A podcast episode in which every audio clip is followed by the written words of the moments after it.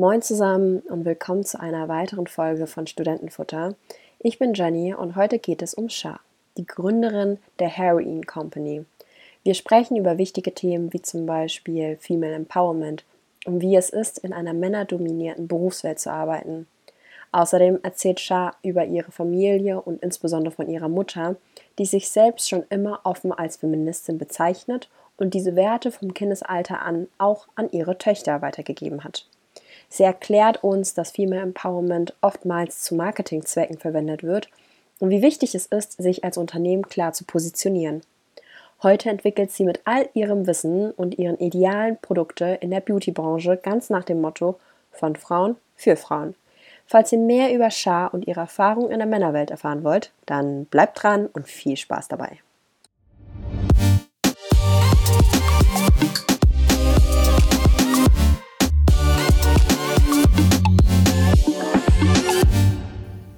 Hallo Shah, danke, dass du dir Zeit genommen hast und heute bei uns bist. Wie geht's dir?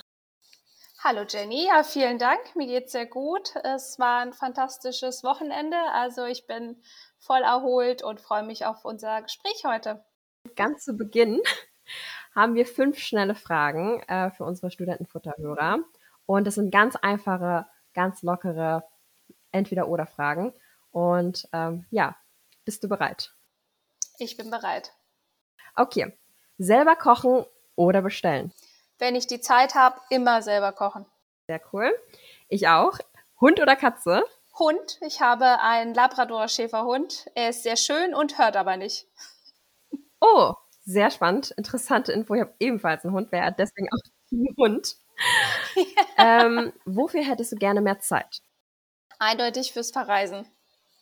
Und wie würde dich deine Schwester in drei Worten beschreiben? Sie würde sagen, ich bin ambitioniert, sehr herzlich und doch oft äh, oberlehrerhaft.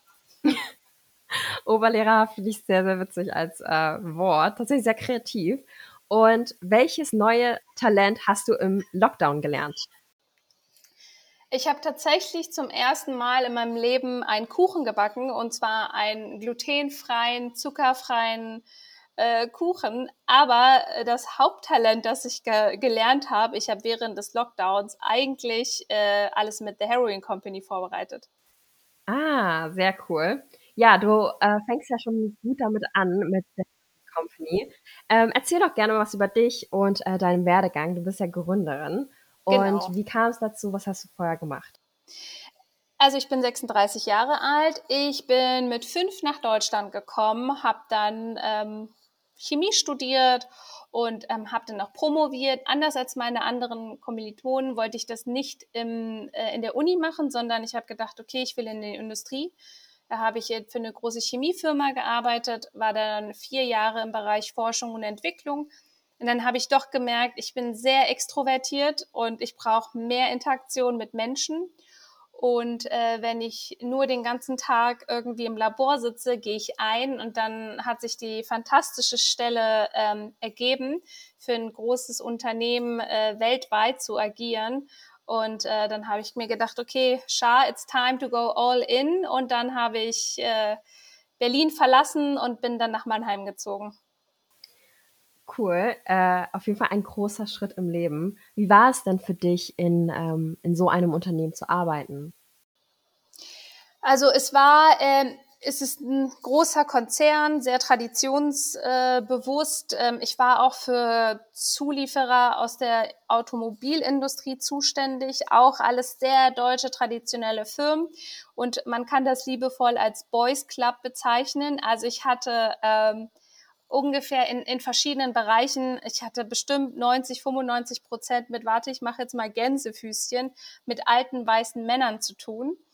Und ähm, das war schon herausfordernd. Ich war ähm, die jüngste, ich war die einzige Frau in meiner Position und ich war ähm, auch die einzige mit einem Migrationsvordergrund, Hintergrund, nenn es wie du es magst.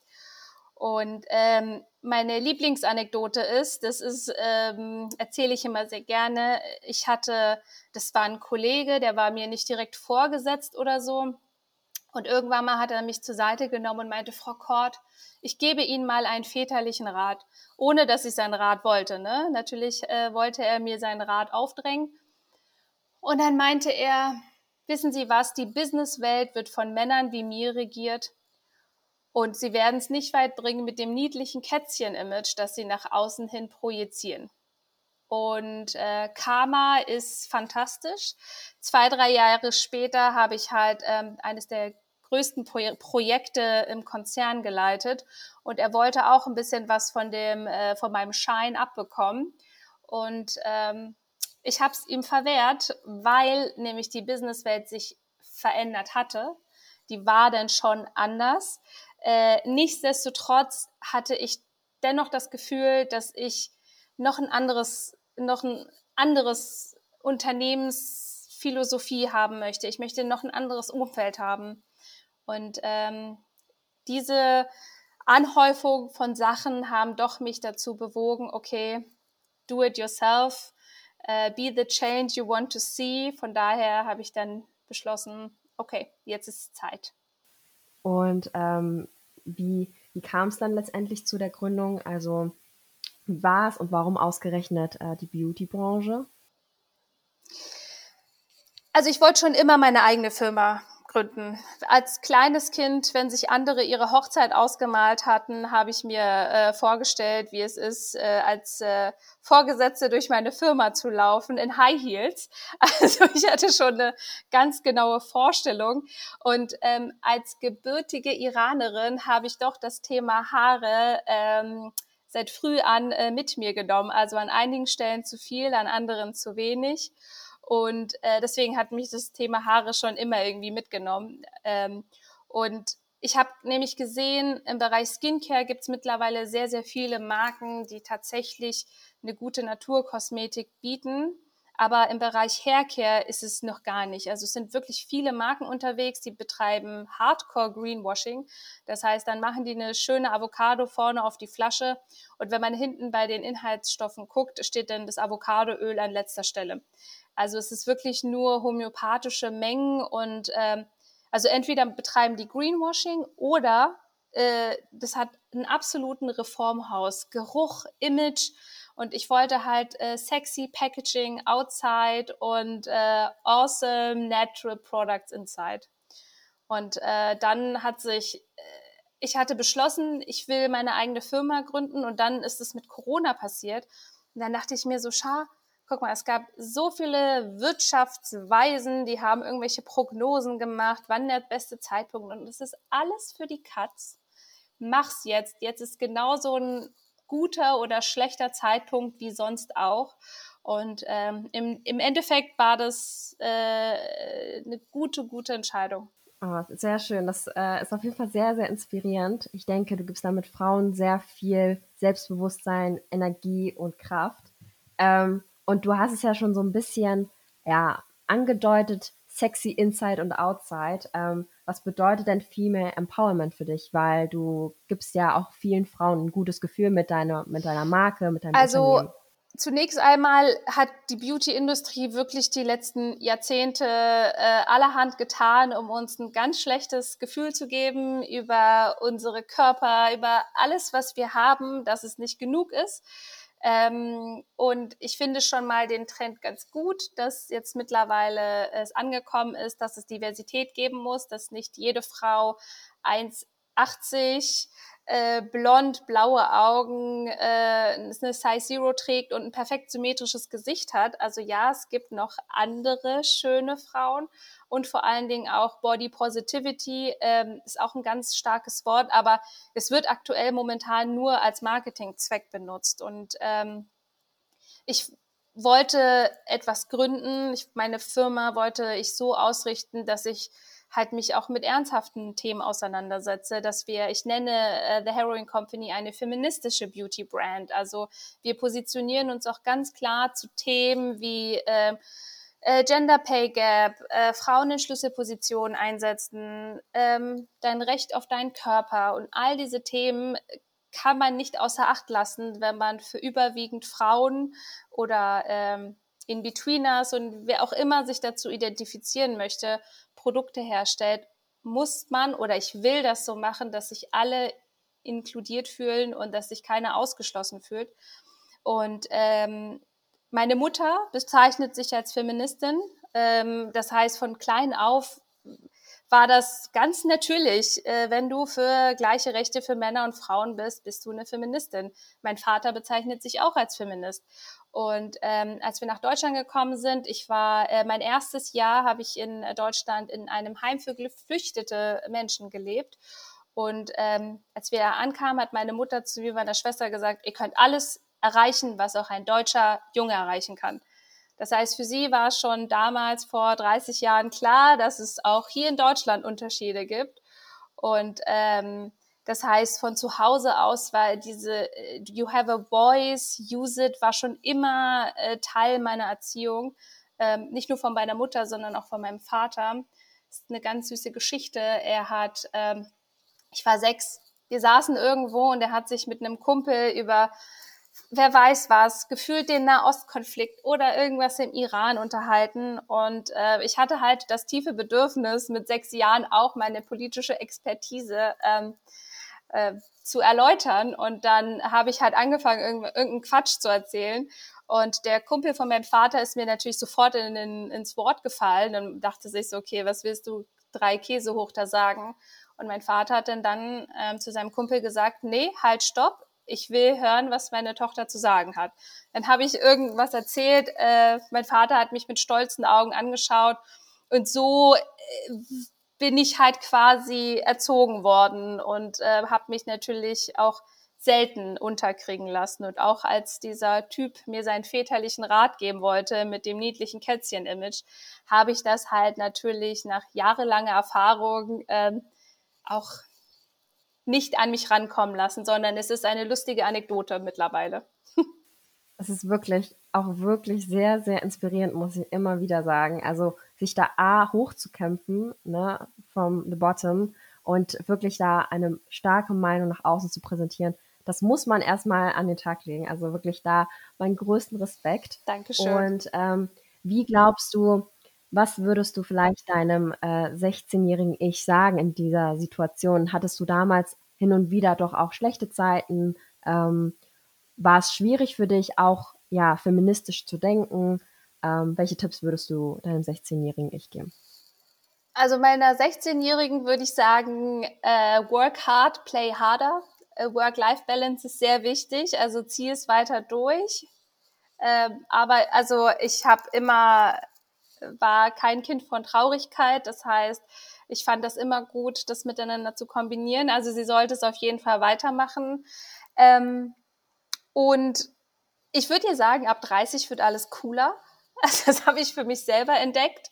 Ähm, ich, äh, man wird ja, wenn man ein bisschen jünger ist, denkt man mit 30, äh, ist da die Klippe und man fällt runter. Nein, das stimmt nicht. Man ist dann irgendwie eine erwachsene Person und verdient dann auch sein eigenes Geld und irgendwie, also ich muss sagen, nach 30 war das echt nochmal geil.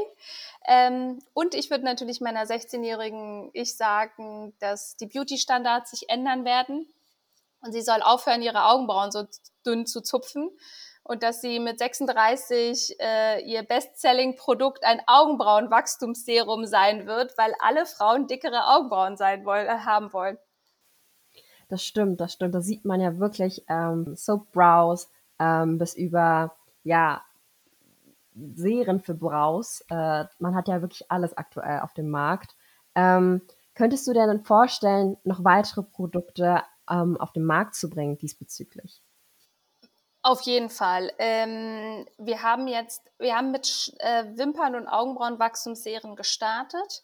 Ähm, dann sind ja Shampoos für strapazierte Haare auf den Markt gekommen, weil das äh, bei den Concerns von Frauen scheinbar ganz, ganz weit oben äh, an der Tagesordnung steht. Und äh, dann ist die nächste Idee, und das hatte ich, weil ich ähm, festgestellt habe, wie meine Mutter langsam anfängt, sich so die Haare anders zu binden, damit man die lichten Stellen nicht sieht.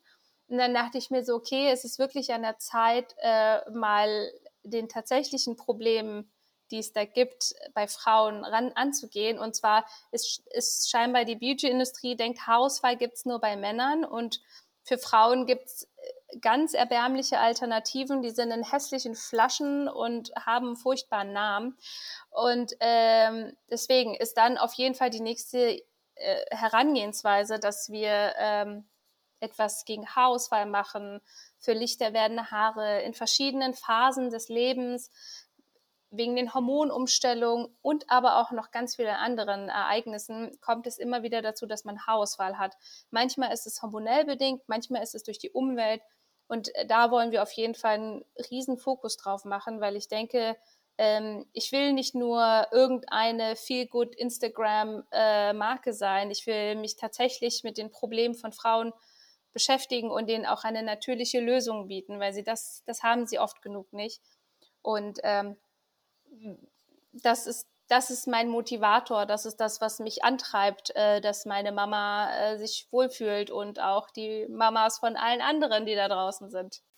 Das ist cool, weil am Ende hast du sozusagen ein Produkt geschaffen, was von dir stammt für andere Frauen und du wartest selbst nicht, ähm, ja, dass es auf den Markt gebracht wird und Hands-on-Mentalität steht wahrscheinlich bei dir ganz oben, oder? Ja, ich, ich denke, das hat sich aber auch ähm, irgendwie ent entwickelt, weil man sieht ja auch rechts und links, dass ja junge Menschen oder auch ältere Menschen Firmen gründen und die haben gar keine Ahnung von dem Thema. Und trotzdem machen sie es. Also es gibt halt dieses äh, Knowledge steht scheinbar unter dem Entrepreneurship. Äh, du musst halt irgendwie Bock haben, was eigenes zu machen und dann entwickeln sich die Möglichkeiten. Und dann dachte ich mir so, ja, okay, was kannst du denn erreichen, wenn du auch noch das äh, äh, chemische Know-how mitbringst? Was ist denn dann noch alles möglich? Also ähm, Hands-on-Mentalität und halt auch wirklich im Endeffekt habe ich geguckt, was möchte ich und was würde mein Leben schöner machen und die Menschen um mich herum. Ähm, egal welches Produkt, ich teste es immer an mir selber am Anfang, wenn es ankommt. Und wenn ich halt sage, it's good, dann, dann gehen wir die nächsten Schritte. Also äh, bei unserem Shampoo, das äh, vor ein paar Monaten auf den Markt gekommen ist, da haben wir ein Jahr lang dran rumgeforscht. Und äh, der Produzent, der das dann dann anrührt, ich glaube, der ist fast wahnsinnig geworden, weil ich meinte, nein, es kann noch besser werden, es kann noch besser werden. Und am Ende haben wir echt ein cooles Produkt entwickelt. Das ist richtig, richtig cool. Ich hatte auch gesehen, ihr habt ähm, ja nicht nur normale Shampoos, sondern auch ähm, verpackungslose Shampoos. Ähm, das hatte ich auch gesehen, das ist sehr cool. Vor allem einfach passend zur Zeit, ähm, auch umweltbewusst. Ja. Da haben wir auf jeden Fall ähm, so ein festes Shampoo. Das, da haben wir auch gestartet mit ähm, für strapazierte Haare. Jetzt kommt eins für trockene Kopfhaut, juckende Kopfhaut und dann kommt noch eins für Volumen und Haarausfall. Also wir wollen auf jeden Fall diese, diese plastikfreien All-Natural Shampoos weiter vorantreiben. Und ähm, ich arbeite gerade auch noch mit einem großen deutschen Hersteller zusammen, dass wir für unsere Flüssig-Shampoos und Conditioner auf jeden Fall aus recyceltem äh, Plastikmaterial ähm, Flaschen haben. Ich finde das wirklich cool, dass du diese Mentalität hast, dass du sagst, ich will die Sachen vorher an mir selbst ausprobieren, bevor ich es an den Markt bringe. Ähm, für mich ist sozusagen Profitmaximierung nicht an oberster Stelle, sondern ich will den Frauen helfen, ich will den Frauen helfen, sich in ihrem Körper gut zu fühlen. Und das ist wirklich wichtig. Und ich denke, ähm, das bringst du ganz gut durch äh, dein Unternehmen als Message auch raus. Ähm, mal eine andere Frage. Hm, wir haben jetzt so ein bisschen mehr über dein Unternehmen gesprochen, ein bisschen weniger über dich, aber vielleicht zu dir.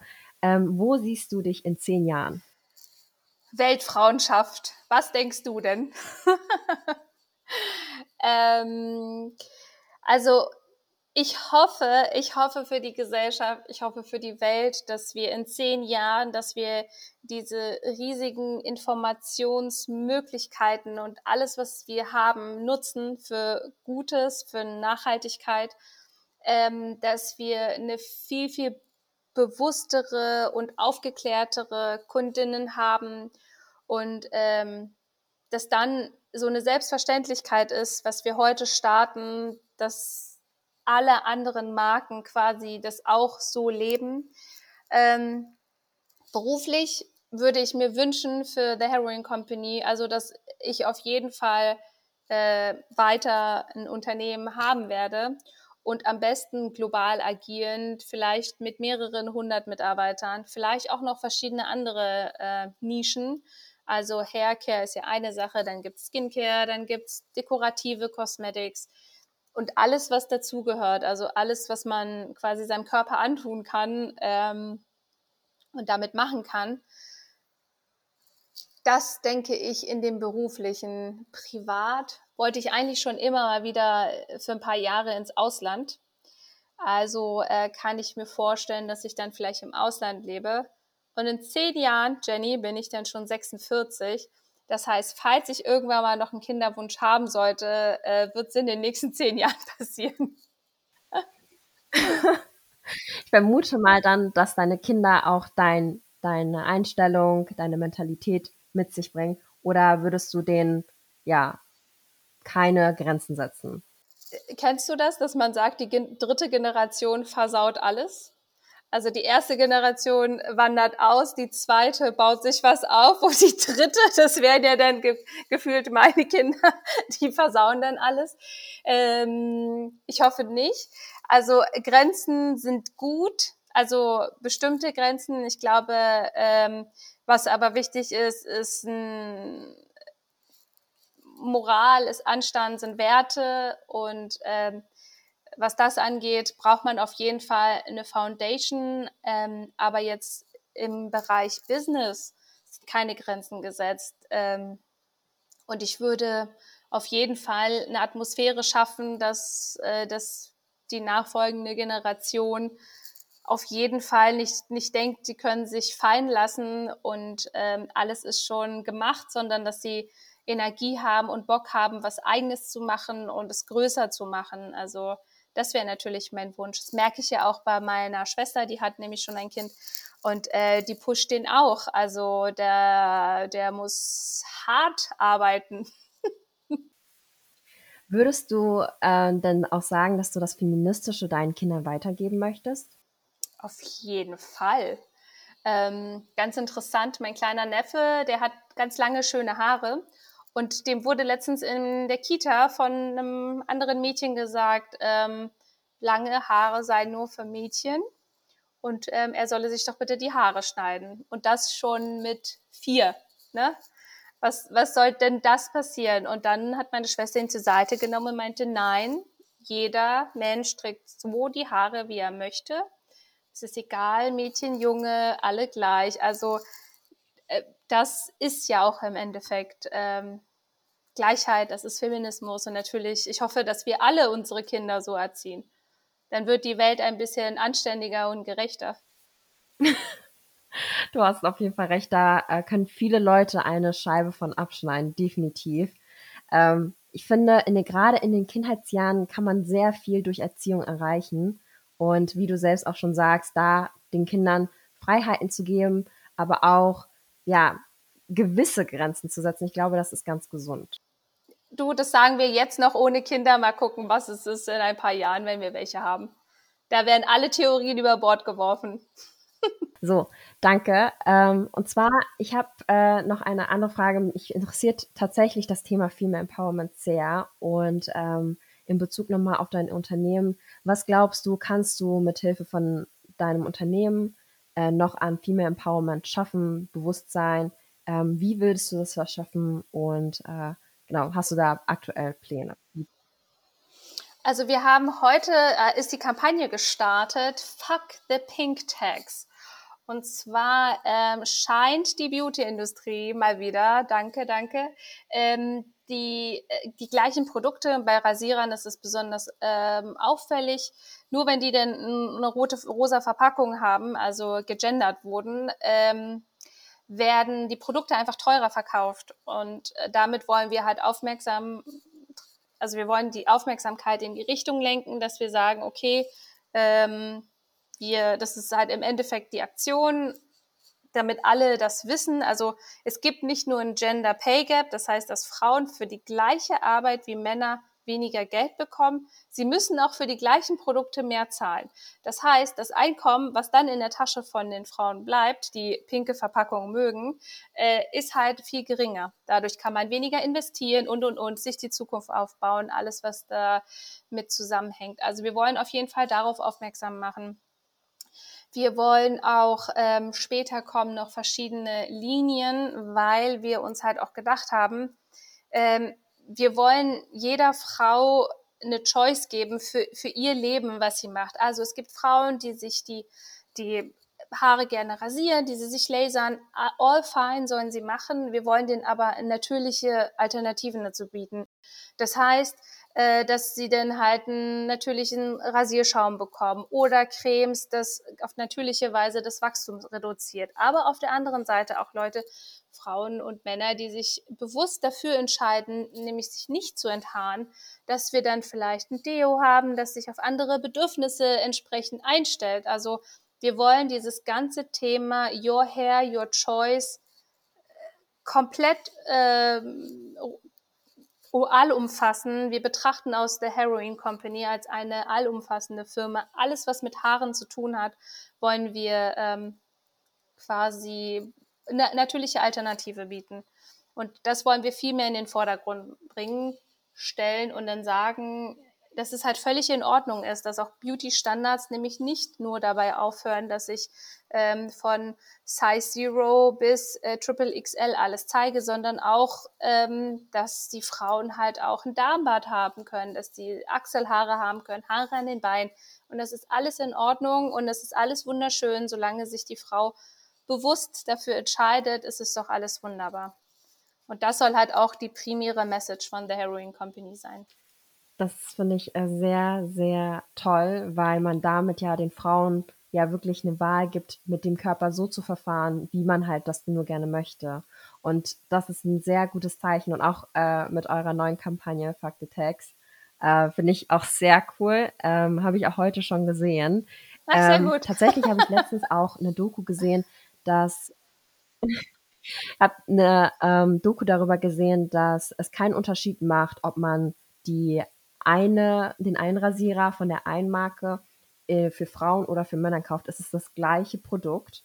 Und ähm, deswegen habe ich zu meinen Freundinnen auch schon immer gesagt, es bringt nichts, auf die rosa Verpackung zu stehen, sondern man kann auch einfach nur die männliche Verpackung nehmen, das äh, bringt das Gleiche. Und das ist eigentlich von der Beauty-Industrie und eigentlich von der Aufmachung wirklich blöd. Also warum eigentlich da gendern? Das ist ja eine schwierige Situation.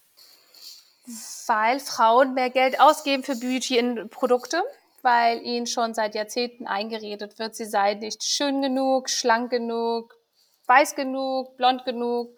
Und äh, dann sind sie natürlich dem viel mehr zugewandt. Und dann natürlich, ich muss sagen, ich bin ein sehr großer Pink-Fan. ich ich greife immer zu dem pinken Rasierer. ich wurde schön manipuliert. Und äh, deswegen finde ich es ja auch so ungerecht. Deswegen sagen wir ja, fuck the pink tags, pink lohnt sich doch. Ähm, und wollen halt auch äh, das viel, viel ernsthafter thematisieren, aber halt auch verspielt. Also ähm, es, man kann immer wichtige und auch äh, richtige Inhalte so kommunizieren, dass es halt auch für die breite Masse einfach zu verdauen ist. Das ist sehr cool. Das ist auch so, wie das eigentlich sein sollte. So sollte eigentlich der Markt sein und nicht sozusagen den unwissentlichen Käufer ja in Anführungszeichen ausbeuten. Und ähm, ja, man sollte eigentlich immer im Namen der Kunden agieren, vor allem weil die Kunden immer im Vordergrund stehen. Und in diesem Fall, wenn du immer daran denkst, dass es deine Mutter sein könnte, die deine Kundin ist, hast du natürlich noch viel andere, also ein ganz anderes Bedürfnis, ein ordentliches Produkt auf den Markt zu bringen. Und das ist ja so bei dir anscheinend äh, die Motivation. Das ist auf jeden Fall sehr, sehr klasse. Würdest du denn sagen, dass deine Mutter deine Number One Inspiration ist, was Leben anbelangt, ähm, Weisheiten, ja? In vielen Bereichen auf jeden Fall. Also sie ist schon, es ist sehr interessant. Sie ähm, war im Iran und die, sie hat auch erst mit 30 geheiratet. Sie kommt aus einem kleinen Dorf und zu der damaligen Zeit, es war ein Skandal, dass eine Frau mit 30 noch nicht verheiratet ist. Und dann hat sie sich auch noch einen jüngeren Schönling, mein Vater, geangelt. Also das war wirklich, sie war schon für ihre Zeit, äh, das war total verrückt. Und äh, es hat ihr immer, sie hat leidenschaftlich gerne mit Kindern gespielt, auch unsere gesamte Flucht.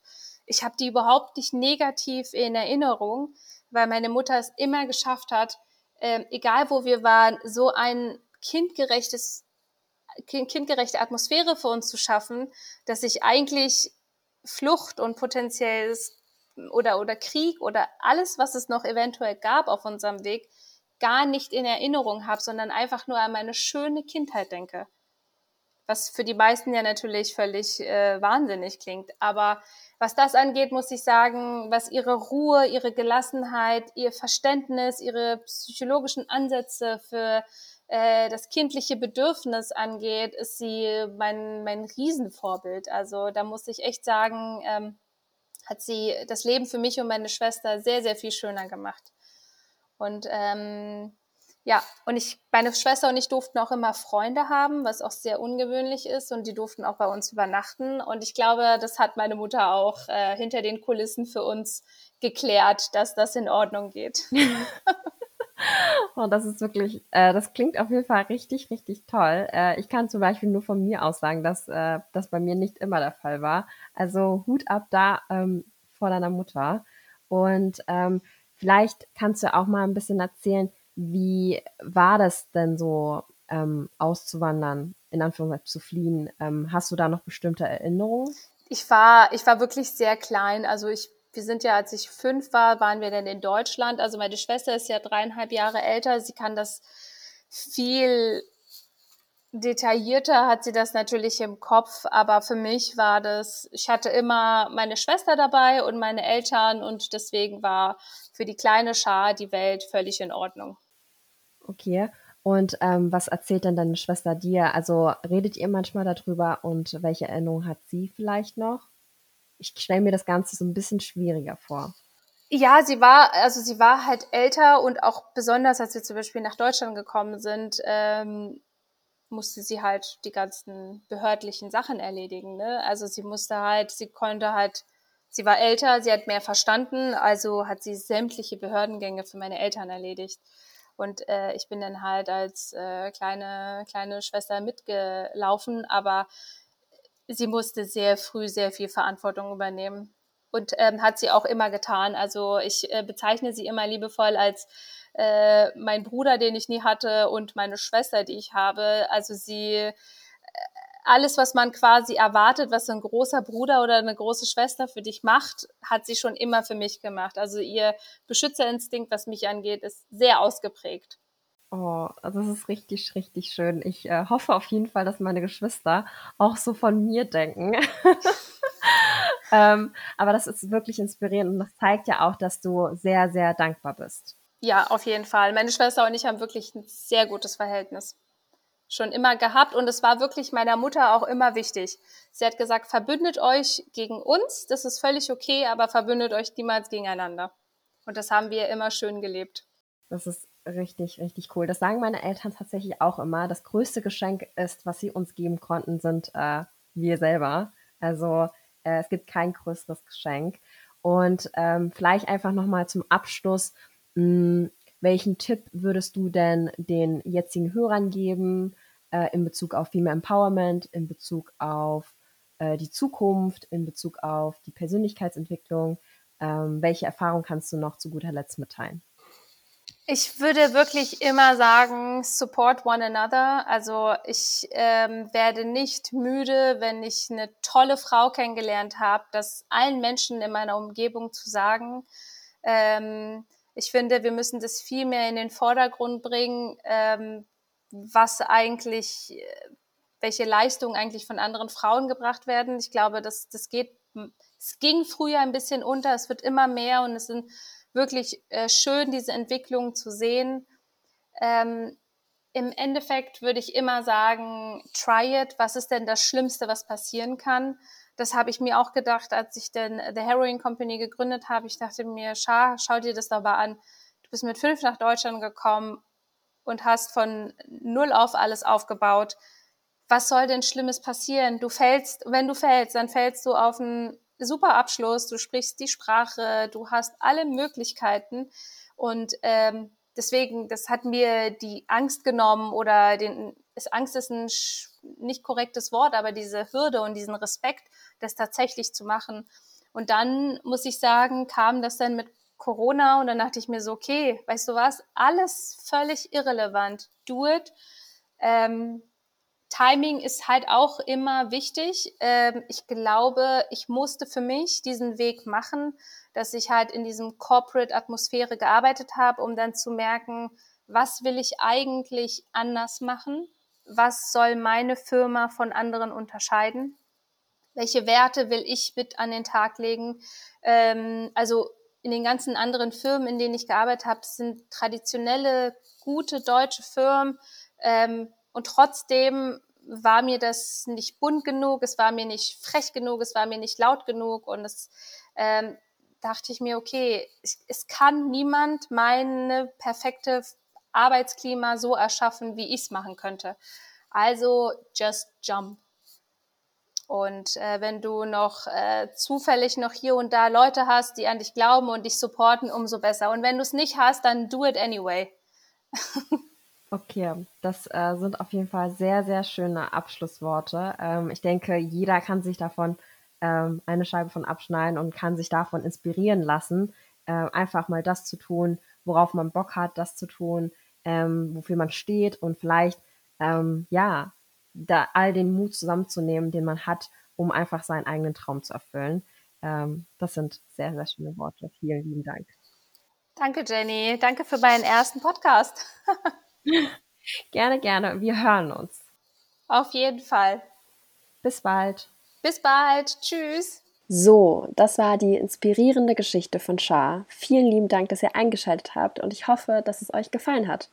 Mich hat ihre Geschichte auf jeden Fall sehr gefesselt und ich bin gespannt, was ihr darüber denkt. Ansonsten bis nächste Woche mit einer weiteren spannenden Folge. Bis dann.